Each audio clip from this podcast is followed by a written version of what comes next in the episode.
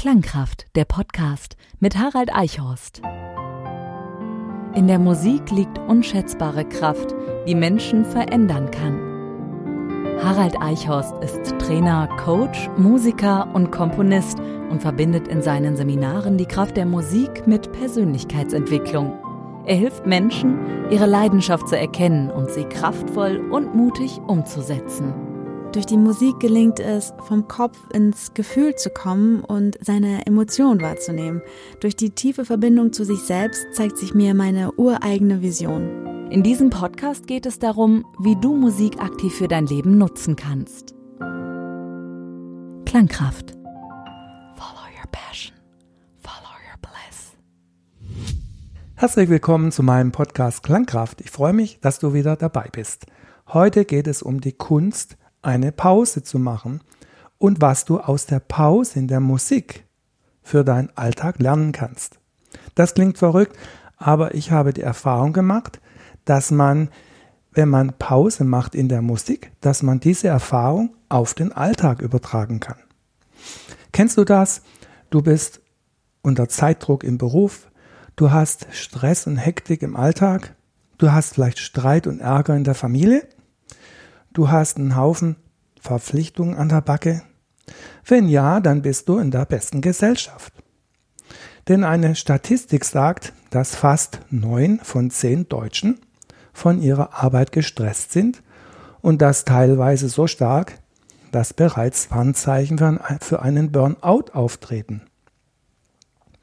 Die Befragten dieser Statistik grübeln über ihre Arbeit und sagen zu 53 Prozent, dass sie schlecht schlafen.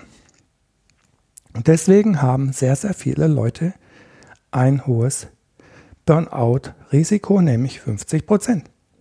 Und jeder siebte sogar sieht für sich selbst die Gefahr, vollkommen auszubrennen. Bist du auch so rastlos unterwegs? Dann versuch doch einfach das Wissen, das ich hier weitergebe, das Wissen, was Pausen sind und wie man Pausen in der Musik macht, auf dein Leben anzuwenden. Hör einmal, was Wolfgang Amadeus Mozart zu den Pausen in der Musik gesagt hat. Und der muss es ja schließlich wissen. Die Kraft der Worte. Wolfgang Amadeus Mozart sagt hier, die Stille zwischen den Noten ist genauso wichtig wie die Note selbst. Tolle Sache. Die Stille. Also, er sagt nicht Unterbrechung und er sagt auch nichts anderes, er sagt Stille. Er sagt auch nicht Pause, sondern er sagt Stille und meint damit eine Form von Kontemplation und Ruhe. Dann sagt er zwischen den Noten. Das heißt, zwischen den Noten, also zwischen Aktivitäten. Eine Note ist eine Aktivität und die Pause ist Inaktivität. Er meint also die Stille zwischen den Noten. Und er sagt weiter, genauso wichtig ist die Stille zwischen den Noten wie die Noten selbst. Also beides ist gleichberechtigt. Noten und Pausen sind gleichberechtigt. Und ist das so in deinem Leben? Sind da die Noten genauso gleichberechtigt wie die stille Phasen, wie die Pausen? Vermutlich nicht. Hat dein Leben Pausen? Oder hat deine Lebensmelodie keine Pausen und du musizierst ununterbrochen ohne Pause, ohne Zeit zum Atemholen? Stell dir mal vor, dein Nachbar würde ununterbrochen singen ohne Pause. Ich habe dir ein sehr, sehr schönes Musikbeispiel von Frédéric Chopin mitgebracht, das ich für dich eingespielt habe. Und dieses Musikstück fasziniert mich immer wieder. Denn es hat diese Art von Ruhe in sich, diese Art von Pause machen und diese Art von Innehalten. Und versuch doch einfach mal zu spüren, wie diese Pausen auf dich wirken. Ich muss zur Korrektheit dazu sagen, dass in den Noten keine Pausen notiert sind. Aber der Pianist hat viele Stellen, wo er nicht spielt und die Noten lange aushält. Er lässt sie klingen, sodass fast der Eindruck einer Pause entsteht. Er unterbricht seine Tätigkeit und lässt die Akkorde lange klingen. Schau einfach mal, wie wirkt die Musik auf dich, besonders dort, wo diese Musik sozusagen kleine Stillstände hat. Wie fühlt sich das an? Achte einfach mal nicht auf die Musik, sondern eher mehr auf die Teile des Musikstückes, wo die Töne einfach lange liegen gelassen werden. Welche Wirkung hat diese Art der Pause auf dich? Klangkraft. Die Kraft am Klavier. Harald live.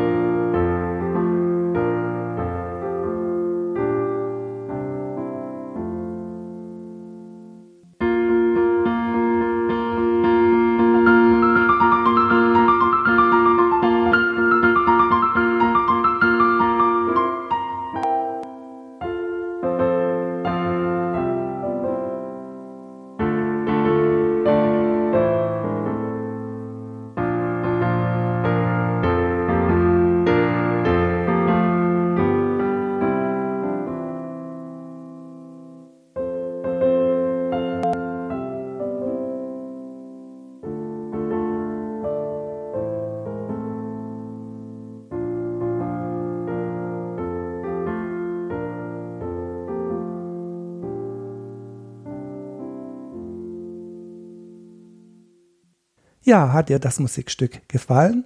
Ich finde es wunderschön und vielleicht konntest du ein Stück weit wahrnehmen, wie diese Art der Pausen, das lange Halten lassen der Töne auf dich wirkt. So, Mozart sagte ja. Letztlich sagte er, Pausen und Noten sind gleichberechtigt. Ist auch in der Tat so, denn es gibt eine Achtelpause und eine Achtelnote. Es gibt eine Viertelnote und eine Viertelpause. Es gibt eine halbe Pause und eine halbe Note. Es ist in der Musik gleichberechtigt. Ist in deinem Leben die Ruhezeit und die Zeiten deiner Aktivitäten gleichberechtigt? Ist das genauso wie in der Musik, wo die Pause genauso viel wert ist wie eine Note selber? Wenn man die Anzahl der Pausen in einer Beethoven-Symphonie zusammenzählen würde, dann würde man mehr Pausen haben als Noten. Das heißt, die Phase der Ruhe ist genauso wichtig wie die Phase der Aktivität. Pausen beim Singen sind super wichtig. Natürlich kannst du nicht stundenlang singen, ohne eine Pause zu machen. Du musst dir einfach mal einatmen. Deswegen ist das Einatmen und Ausatmen ein Lebensprinzip. Pausen sind also beim Singen notwendig. Ohne das könnten wir gar nicht singen. Pausen bedeutet auch, dass du ein Innehalten spürst, dass du dich zentrieren kannst, dass du Stille spürst, dass du in dich hineinschauen kannst. Pausen bedeutet in der Musik auch, dass die Dinge eine Struktur bekommen. Was nämlich zwischen Pausen liegt, das wird verbunden. Pause bedeutet auch, ich besinne mich. Ich kann eine Vogelperspektive einnehmen, eine Draufsicht, eine Metasicht auf Dinge. Und dadurch kann ich sehen, was Sinn macht und was nicht Sinn macht. Dazu sind Pausen auch sehr, sehr wichtig. Und in der Musik gibt es auch Generalpausen. Das ist eine Pause, wo alle schweigen. Klangkraft, Griffe und Kniffe. Und jetzt meine Anti-Stress-Tipps. Pausen machen, aber richtig. 10 Pausentipps für deinen Alltag. Erster Tipp. Mach immer wieder kleine Ministops. Pro Stunde vielleicht 5 Minuten, indem du eine Pause machst. Rechne einmal aus, was dabei zusammenkommt. Bei einem 8-Stunden-Tag hast du hier 40 Minuten Pause. Das lässt sich sehen. Zweiter Punkt. Setze deine Prioritäten richtig. Jede Aktivität kann unter zwei Aspekten gesehen werden. Wichtig, dringend. Aktivitäten, die wichtig und dringend sind, solltest du sofort erledigen. Zum Beispiel, deine Schwester hatte einen Verkehrsunfall und liegt im Krankenhaus und braucht jetzt dringend etwas von zu Hause. Natürlich ist ein Besuch im Krankenhaus angesagt, der ist wichtig und dringend. Etwas ist nicht wichtig und dringend. Du möchtest gern in ein Konzert gehen. Es gibt aber nur noch zehn Karten. Natürlich ist das dringend, dass du jetzt die Karte besorgst, aber vielleicht ist es nicht wichtig, dass du in das Konzert gehst. Es gibt auch noch Aktivitäten, die sind wichtig und nicht dringend. Du hast kaum noch etwas im Kühlschrank zu essen und musst morgen einkaufen gehen. Das ist natürlich wichtig, aber nicht dringend. Und es gibt Aktivitäten, die sind nicht wichtig und nicht dringend. Und diese Aktivitäten kannst du ersatzlos streichen. Du kannst grundsätzlich alle Aktivitäten, die nicht wichtig und nicht dringend sind, streichen. Das spart dir eine ganze Menge Zeit, die du für Pausen verwenden kannst. Punkt 3. Wer faul ist, hat nur keine Lust zum Suchen.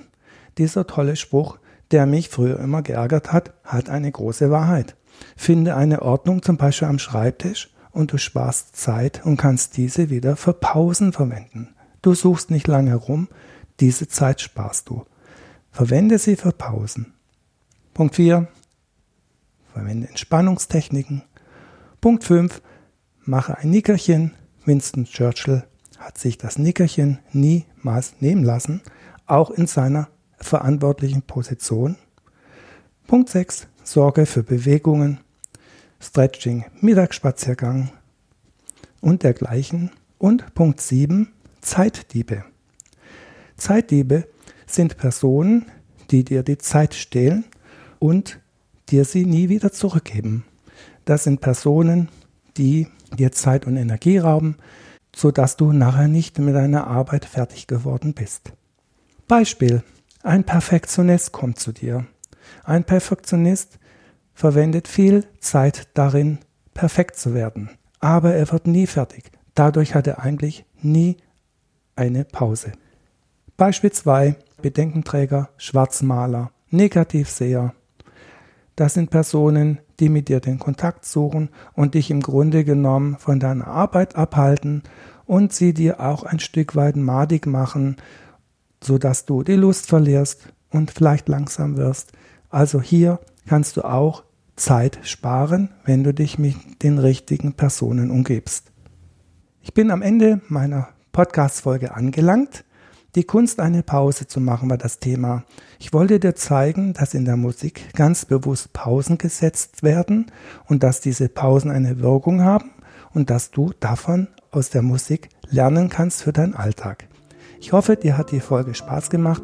Mir hat es sehr viel Spaß gemacht und ich freue mich, wenn du bei der nächsten Folge wieder dabei bist. Klangkraft, der Podcast. Mehr Infos zu Haralds Musikcoaching-Seminaren findest du online haraldeichhorst.com.